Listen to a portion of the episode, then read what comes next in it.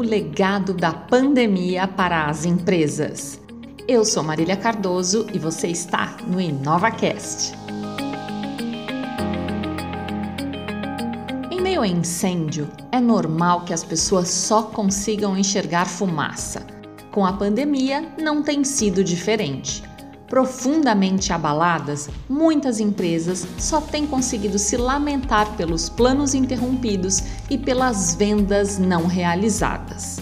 Mas, como consultores, nosso papel é transformar as adversidades em lições aprendidas e, principalmente, em oportunidades.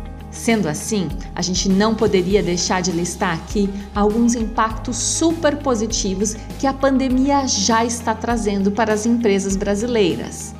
Confira! Otimização de processos.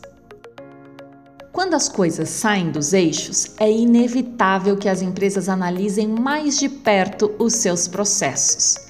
Como a crença é a de que em time que está ganhando não se mexe, os gestores tendem a simplesmente não dar a atenção necessária aos processos quando tudo vai bem. Mas ao menor sinal de perigo, é para eles que os gestores olham. É na crise que as empresas buscam por processos mais enxutos e focados na eficiência operacional. O desafio é manter isso depois, em tempos de bonança. Otimização de recursos. Aqui está a incrível arte de fazer mais com menos. Com menos dinheiro e muitas vezes menos mão de obra, as empresas precisam utilizar seus recursos de forma mais inteligente. Isso não quer dizer simplesmente colocar um funcionário para fazer o trabalho de três, sem nenhuma mudança de processo. Otimizar recursos significa eliminar possíveis desperdícios e extrair o potencial máximo de algo que possa estar subutilizado, como uma máquina ou mesmo pessoas em atribuições aquém de suas potencialidades.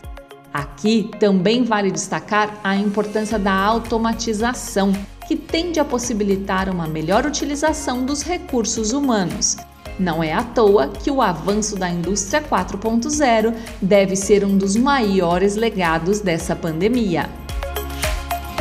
Saúde e segurança ocupacional.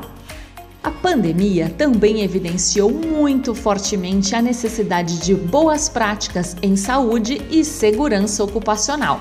Com o alto risco de contágio, muitas empresas precisaram fazer mudanças de layout, buscando o distanciamento social. Como o Covid-19 se tornou uma doença ocupacional, o risco de passivos trabalhistas é enorme. Portanto, as empresas que não se adequarem podem correr sérios riscos de ações no futuro.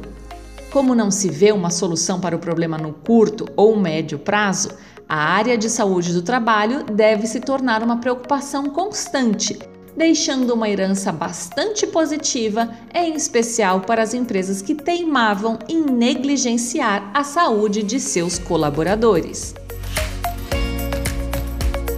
Inovação. Essa tem sido uma das maiores lições dessa crise. Empresas dos mais diversos tamanhos e setores já entenderam que as crises são darwinistas e os que sobrevivem não são os maiores ou os mais fortes, mas sim os que melhor se adaptam. As que já estão mais familiarizadas com os conceitos de inovação sabem da importância de desenvolver resiliência e cultura adaptativa.